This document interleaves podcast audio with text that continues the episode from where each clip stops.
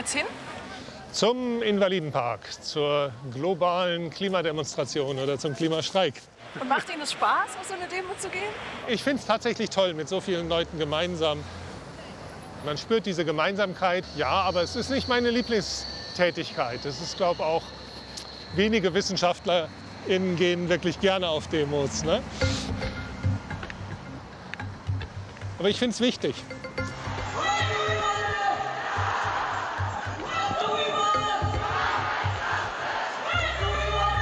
Hallo Chris, ich will nicht hallo, rein, ich will nur Hallo sagen. Darfst du nicht rein, wenn du möchtest. Kein Problem.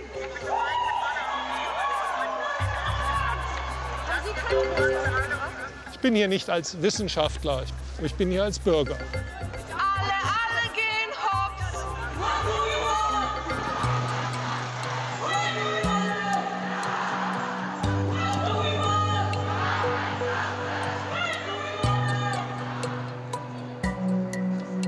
Die Problematik des Klimawandels kennen wir seit über 40 Jahren. Die grundlegenden Erkenntnisse und auch die Sicherheit, die wir haben, ist weitgehend gleich geblieben. Dennoch handeln wir nicht. Es tut sich einiges, aber die Geschwindigkeit reicht bei weitem nicht aus.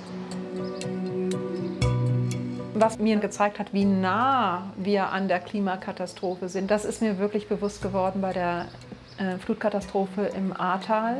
Und das zu sehen, diese Zerstörung, die vielen Toten. Wir haben die Häuser gesehen, die überschwemmt wurden. Und gleichzeitig weiß ich, dass in diesem Ort Kinder gestorben sind. Und mit dem Geruch, diesem Fäulnisgeruch in der Luft, das war ganz, ganz fürchterlich und zeigt einfach, jetzt schon, was die Zukunft für uns bereithält. Und diese Hilflosigkeit, dass all dieses Wissen da ist und das wird mittlerweile schon fast hinausgeschrien von WissenschaftlerInnen.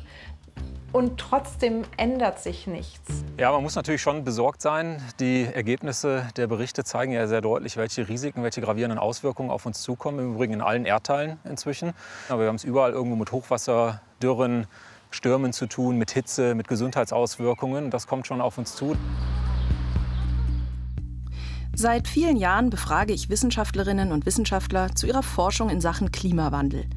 Die bleiben dabei immer sehr sachlich, meistens sogar staubtrocken. Und auch ich als Journalistin berichte da natürlich immer schön sachlich. Dabei machen mir die Erkenntnisse Angst. Und ich frage mich, wie halten das die Forschenden selber aus? Können die überhaupt noch gut schlafen? Irgendwann habe ich angefangen, noch andere Fragen zu stellen, persönliche Fragen. Ich hatte tatsächlich äh, in der letzten Nacht Probleme. Eingeschlafen bin ich ganz gut, dafür war ich erschöpft genug, aber bin dann relativ zügig nach zwei Stunden wieder aufgewacht, weil einfach so viel äh, noch arbeitet im Kopf, was kommt da auf uns zu. Wir Klimaforscher wissen, dass die Zukunft unserer Kinder unsicher ist. Und dann gehe ich zum Beispiel ins Kino und da laufen manchmal Werbespots für dicke Diesel-SUVs. Und die Werbung drängt uns, immer mehr und mehr zu konsumieren. Und dann habe ich plötzlich das Gefühl, in einer Blase zu leben. Denn die Welt da draußen macht einfach weiter, als würde gerade nichts geschehen.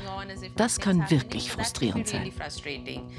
Also die Tatsache, dass man sich mit Dingen auseinandersetzen muss, die, die bedrückend sind, dass man, dass man das zu, seinem, zu, sein, zu seiner Arbeit macht, die ist psychisch belastend.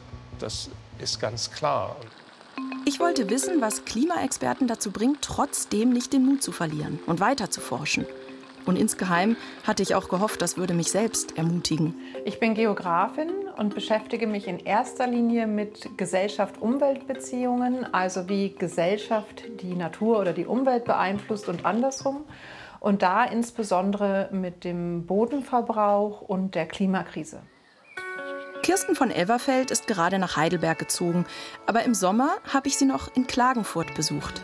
Die Klimakrise und der Bodenverbrauch hängen sehr eng zusammen. Zum einen haben wir in den Städten sehr viel Asphalt, der sich in der Sonne sehr stark erwärmt. Und das ist in einer heißeren Welt natürlich dann noch massiver der Fall. Zum anderen verlieren wir den Boden als Schwamm, der Wasser aufnimmt und hält. Und das Wasser fließt sehr schnell ab in die Flüsse und wir haben die Hochwässer. 5000 Feuerwehrleute sind allein in Österreich im Einsatz. Das Bundesheer unterstützt.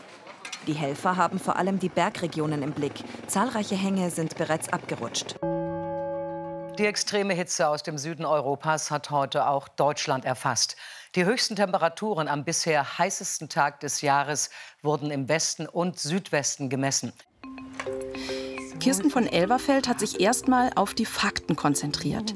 Sie wollte den Klimawandel und all die komplizierten Zusammenhänge richtig verstehen. Gleichzeitig ist mein Verständnis dafür, dass die Gesellschaft und die Politik da nichts tut, immer weiter gesunken, weil ich immer dachte, es ist doch alles da. Wir wissen alles, was wir wissen müssen. Warum passiert nichts? Natürlich spielt es eine große Rolle auch dabei, dass ich einen Sohn habe. Als er geboren wurde, das war 2003, das war einer der ersten wirklich heißen Sommer. Und ich erinnere mich noch gut, dass ich gelesen habe in diesen ganzen Babyratgebern, die Kinder sollten nach Möglichkeit nicht heißer schlafen als 20 Grad Celsius. Das könnte gefährlich sein, plötzlicher Kindstod und so weiter. Und ich habe nur gedacht, Gott, es wird nachts nicht kalt. Wie soll ich denn gewährleisten, dass er bei 20 Grad Celsius schläft? Und da hat sie beschlossen, dass sie die Menschen irgendwie wachrütteln will danach habe ich dann angefangen, tatsächlich auch in den sozialen Medien mich ein bisschen zu exponieren, sage ich mal. Das war eine große, große Hemmschwelle. Ich äh, bin eigentlich ein sehr introvertierter Mensch. Ich bin nicht umsonst Wissenschaftlerin geworden. Ich hatte die Vorstellung von meinem Kämmerlein, in dem ich lese und forsche und für mich äh, einfach mehr lerne. Aber sie fand, dass auch das zu ihrer Verantwortung als Wissenschaftlerin gehört. Möglichst vielen Menschen erzählen, was sie weiß. Weil ich glaube, dass ich mehr bewirke und mich auch tatsächlich besser fühle, wenn ich versuche, mehr zu bewirken, indem ich an die Öffentlichkeit gehe. Denn was den Klimawandel vorantreibt, das sind die vielen kleinen Alltagsentscheidungen von allen Menschen.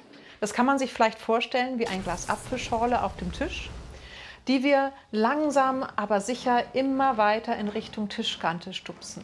Das sind viele kleine Entscheidungen und ganz lange passiert nichts. Es ändert sich nichts. Die Apfelschorle steht immer noch auf dem Tisch. Und dann erreichen wir die Tischkante. Das ist in diesem Fall im wahrsten Sinne des Wortes ein Kipppunkt. Und dann reicht ein weiterer kleiner Stups, keine große Aktion, ein weiterer kleiner Stups aus, dass die Apfelschorle herunterfällt, das Glas zerbricht dass wir durch diese vielen kleinen Entscheidungen in einer Situation enden, die wirklich keiner wollte. In Libyen wird allmählich das Ausmaß des verheerenden Unwetters sichtbar. Mindestens 5200 Menschen sollen dabei ums Leben gekommen sein. In Griechenland sind die schweren Waldbrände im Nordosten offenbar größtenteils unter Kontrolle. Das Unwetter in Deutschland kostet jetzt auch viele Menschen das Leben. Wir Menschen sind akut bedroht. Das zeigen die Forschungsergebnisse schon lange. Und trotzdem schaffen wir es nicht, weniger Treibhausgase auszustoßen. Das muss Forschende doch verzweifeln lassen. Halten sie uns alle für lebensmüde? Es liegt, glaube ich, eher daran, dass die Klimakrise uns ein ganz anderes Lernen abverlangt, als wir das normalerweise gewöhnt sind jede von uns und jeder, der Kinder hat, weiß, wie Kinder lernen, nämlich dadurch, dass Handlungen Konsequenzen haben. Also zum Beispiel, das Kind legt die Hand auf die heiße Herdplatte, verbrennt sich die Hand. Es tut im selben Moment am selben Ort weh. Beim Klima spürt man die Folgen von den Treibhausgasen in der Atmosphäre erst viele Jahrzehnte später und meistens auch noch ganz woanders. Das ist also, als ob ich die Hand auf die heiße Herdplatte lege und in zwei Wochen tut meiner Nachbarin der linke große Zeh weh. Und das verstehen wir nicht, wie das trotzdem zusammenhängt. Kirsten von Elverfeld hat diese Ausweglosigkeit tatsächlich erst mal verzweifeln lassen. Aber dann haben ausgerechnet die Apfelschollenstupser ihr auch wieder Mut gemacht. Davon erzähle ich gleich. Erstmal habe ich noch einen Klimaforscher getroffen, einen Experten für Extremwetterereignisse. Matthias Garschagen ist Professor in München und er arbeitet seit einigen Jahren auch noch für den Weltklimarat, den IPCC. Ja, man könnte teilweise frustrieren, weil man denkt, es müsste ja alles noch schneller gehen. Und in der Tat, wir wüssten eigentlich noch schnelleren Politikwandel, noch tiefgreiferen Politikwandel auch sehen und haben. Auf der gleichen Seite bin ich aber nicht nur pessimistisch. Ich habe ihn im März bei einer wichtigen Weltklimaratkonferenz getroffen, in der Schweiz, in Interlaken. Wir stünden ganz woanders, wenn wir nicht eine sehr klare Klimawissenschaft und auch eine klare Kommunikation dieser Klimawissenschaft äh, hätten, auch durch Dinge wie den Weltklimarat, wo wir es wirklich auf globaler Ebene zusammenführen. Und das macht mich dann schon auch wiederum hoffnungsvoll. Hier im Konferenzzentrum sollen 80 internationale Klimaexperten einen Bericht zu Ende bringen. Die Grundlage für die Klimakonferenz in Dubai. Es ist eine Zusammenfassung aus Zehntausenden neuen wissenschaftlichen Studien, überprüfte Fakten zum Klimawandel. Verständlich formuliert für die Entscheidungsträger in der Politik.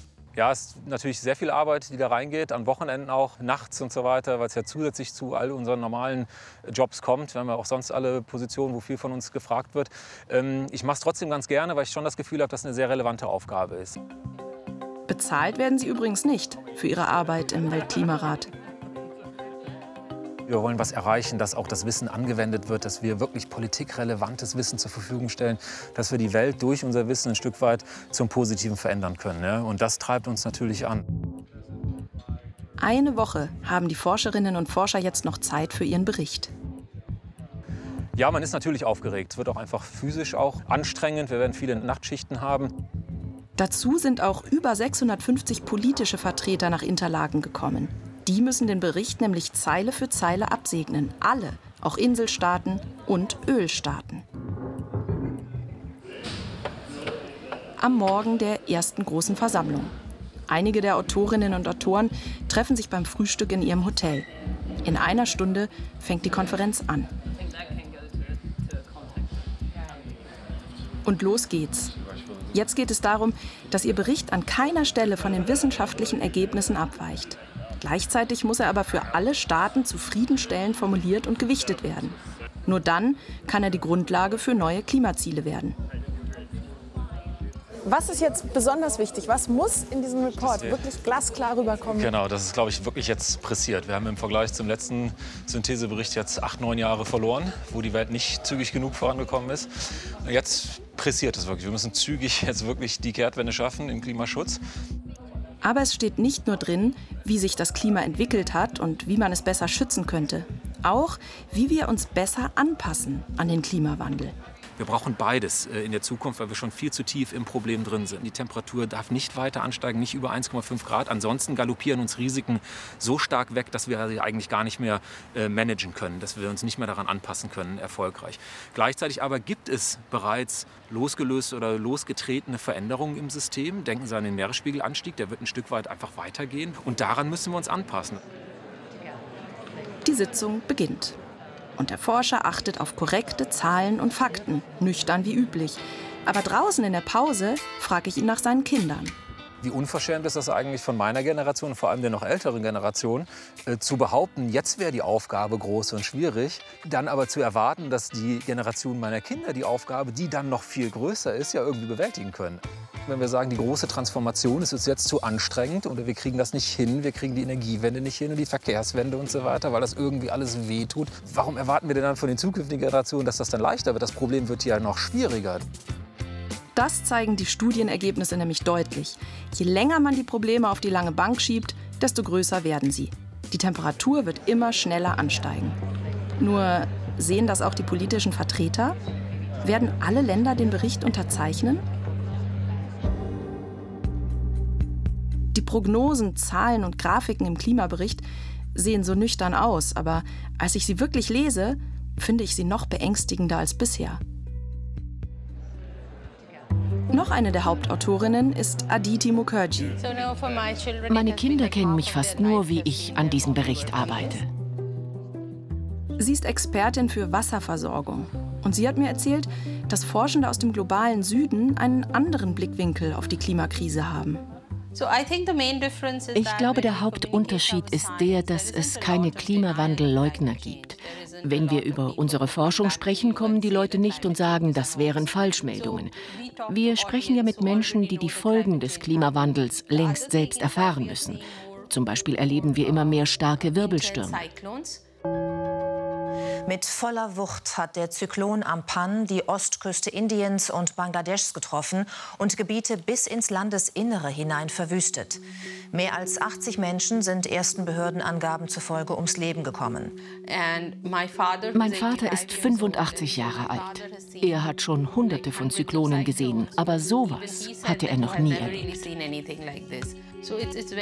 Der Klimawandel ist da und betrifft die Menschen. Trotzdem kam mir die Wissenschaftlerin nicht frustriert vor, als sie mir von ihrer Arbeit erzählt hat. Ein großer Teil meiner Arbeit ist es, Menschen zu helfen, wie sie ihre natürlichen Ressourcen besser nutzen können, vor allem das Wasser. Wie kann ihre Bewässerung effizienter werden und weniger CO2-intensiv, also weniger Treibhausgase verursachen? Die Art und Weise, wie diese Menschen mit sehr wenig auskommen, die ist tatsächlich inspirierend. Wir sehen, da verändert sich was. Langsam, aber es verändert sich was. Und wenn es darum geht, Menschen den Klimawandel zu erklären, damit sie bei ihren vielen kleinen Alltagsentscheidungen auch immer die Folgen fürs Klima mitbedenken? Auch in Indien schwierig, sagt sie. Ich hatte neulich diese Unterhaltung mit meiner Mutter. Sie hört nicht auf, für ihre Enkelinnen alles Mögliche auf Amazon zu bestellen. Ich habe versucht, ihr den Zusammenhang zu erklären zwischen ständig unnötigem Zeug kaufen und der Tatsache, dass alles, was produziert wird, neue Treibhausgase verursacht. Das war ein ziemlich aufgeheiztes Gespräch. Aber gut, Gespräche mit Müttern können nun mal schwierig sein. Und dann erzählt mir Aditi Mukherjee doch noch von Frust in ihrem Job. Ich glaube, mein Frust kommt daher, dass nicht verstanden wird, wie unterschiedlich die Handlungsmöglichkeiten der verschiedenen Länder sind. Wir haben unterschiedliche Startbedingungen. Es gibt Länder, die seit Generationen Treibhausgase ausstoßen und lange davon profitiert haben. Die können jetzt ganz andere Maßnahmen stemmen als ein Land wie meines. Und dieses mangelnde Verständnis, diese fehlende Empathie, die frustriert mich oft.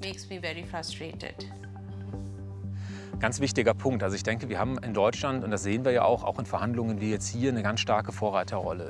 Ähm, die Welt schaut auf Deutschland und sagt, wenn ihr mit eurer Technologie, auch mit eurer Finanzkraft das nicht hinbekommt, wie sollen wir denn dann das hinbekommen? Obwohl Mukherjee dieses fehlende Mitgefühl oft ärgert, macht sie weiter. Es ist ja eine fantastische Chance. Wir tragen hier zusammen, was die Wissenschaft herausgefunden hat und bringen es Politikern nahe. Die können dann Entscheidungen treffen, die wirklich großen Einfluss darauf haben, wie unser Leben in Zukunft aussehen wird. Das motiviert sehr. Und privat motivieren mich meine Töchter. Ich habe Zwillinge. Sie sind 2015 geboren und werden in einer sehr viel wärmeren Welt leben. Ich glaube, durch unsere Arbeit können wir die Erde für unsere Kinder ein bisschen sicherer machen. Es läuft zäh in Interlaken, das Ringen um Formulierungen. Die Gespräche werden um zwei Tage verlängert. Aber irgendwann, mitten in der Nacht, sind endlich alle Nationen einverstanden. Immerhin. Eine gemeinsame Grundlage für die Klimakonferenz in Dubai.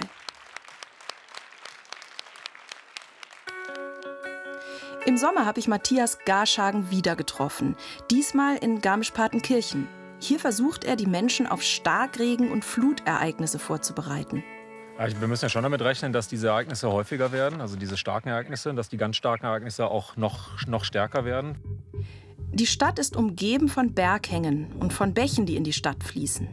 Ingenieure haben deshalb Karten erstellt, die genau zeigen, wohin das ganze Wasser fließen wird, wenn sehr viel Regen runterkommt.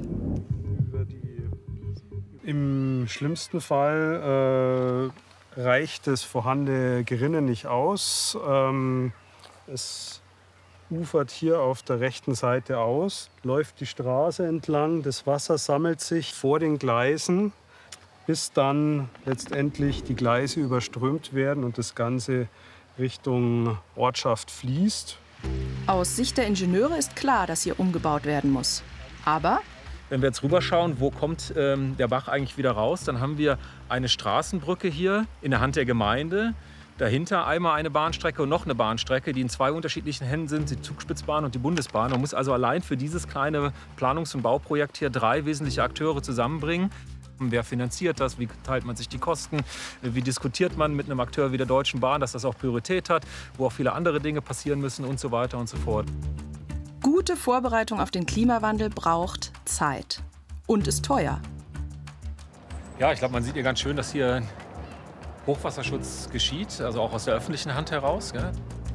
Aber ganz allein wird das so eine Stadt in Zukunft nicht mehr stemmen können, erklärt er. Auch die Anwohner selbst müssten sich vorbereiten. Wann hatten Sie schon starke Ereignisse hier? Hochwasserereignisse? Ja, so, ja? zweimal, dreimal. Ja. ja. Also so Hochschlamm. Ja, okay. Da hat sogar die Fensterscheiben ja. beim Keller hat's eingedrückt. War es gerade so kurz vor knapp. Also werde ich nie vergessen. Und dann natürlich ausgeschaut, haben wir gestunken, haben wir wieder noch. Wahrscheinlich wirkt Garschagen deshalb so zuversichtlich, weil er nicht nur Katastrophen berechnet, sondern auch nach Lösungen sucht. Wenn man sich jeden Tag die Frage stellen würde, ist das eigentlich sinnvoll, was wir tun, und man würde sich immer nur an den vermeintlichen Misserfolgen aufhängen, daran, dass es nicht schnell genug geht, dass doch wieder politische Entscheidungen getroffen wurden, die in die falsche Richtung laufen und so weiter, dann würde man, glaube ich, verrückt werden und frustrieren. Vielleicht habe ich so eine Art Schutzmechanismus aufgebaut. Ich konzentriere mich eher auf die Sachen, die gut funktionieren.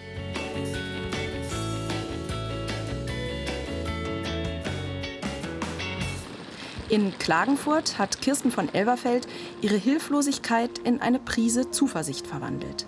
Sie sieht es jetzt so. Die Idee von den vielen kleinen Schubsern gegen die Apfelschorle, die kann man ja auch umdrehen.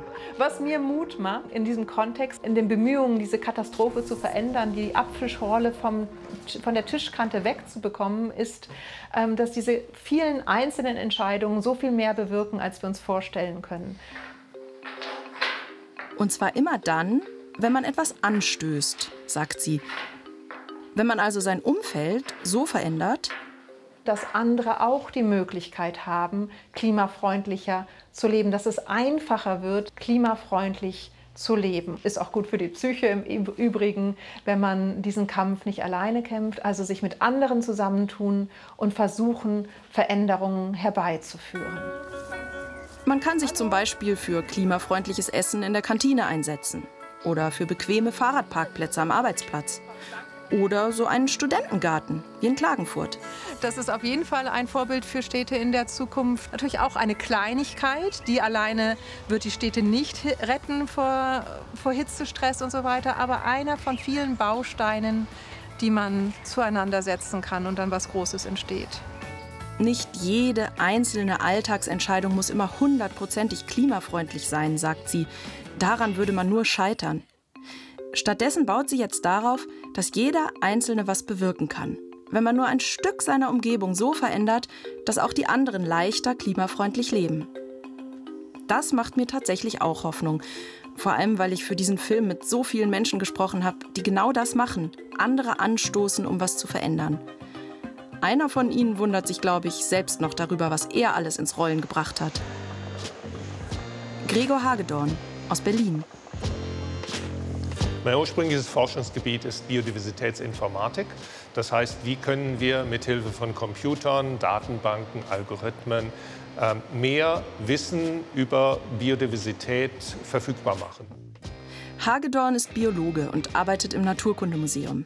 Er wollte herausfinden, wie können wir durch das mehr Wissen über Biodiversität dann auch Biodiversität und unsere Lebensgrundlagen besser schützen, besser in Einklang bringen mit den Bedürfnissen unserer Gesellschaft. Die Antwort, die er darauf gefunden hat, war allerdings ernüchternd. Dass das einfach zum Scheitern verurteilt ist. Bei der Artenvielfalt genauso wie beim Klima. Den großen globalen Krisen liegen ähnliche Probleme zugrunde, sagt er. Wenn jemand in der Wirtschaft ist, dann kommt es auf die Quartals- und Jahresergebnisse an und Langfristigkeit spielt eigentlich keine Rolle. Ähm, wenn man Politikerin ist, dann muss man wieder gewählt werden. Das Anreizsystem ist nicht, den WählerInnen unangenehme Dinge zu erzählen, sondern das Anreizsystem ist, den WählerInnen vorzugaukeln, es kann alles so bleiben, wie es ist und äh, es wird nur noch schöner und bequemer und reicher und so weiter. Ähm, das Anreizsystem ist nicht auf die Interessen der jungen Generation einzugehen, weil das ist nur ein winziger Bruchteil der WählerInnen. Gregor Hagedorn setzt deshalb Hoffnung in das hier: Demonstrieren. Als Greta Thunberg 2018 anfing, ihre Reden, dass die bekannter wurden, habe ich mich eigentlich nur gefreut. Da waren wirkliche Menschen, die sagten, das ist nicht irgendwie eine kommende Generation, das bin ich. Es geht hier um mich. Es geht um meine Zukunft, um mein Leben, um die Frage, in welcher Welt ich noch leben kann. Diese jungen Menschen, fand er, hätten die Dringlichkeit der Krise besser verstanden als die 60-plus-Generation. Und die Alten könnten die jungen Menschen nicht einfach abwimmeln und sagen, ja, dann wartet halt, bis ihr auch 60 seid.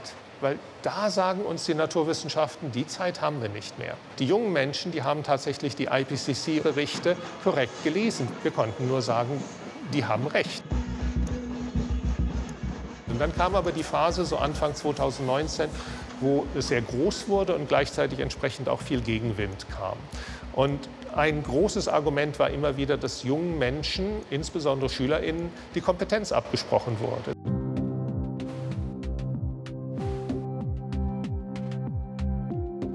An dieser Stelle wurde mir eigentlich klar, dass wir jetzt als WissenschaftlerInnen aber eine Verantwortung haben. Deshalb hat Hagedorn damals, zusammen mit anderen Forschenden, eine Stellungnahme geschrieben. Knapp 27.000 WissenschaftlerInnen hatten unterschrieben, die jungen Menschen haben Recht. Und daraus ist die Organisation Scientists for Future entstanden.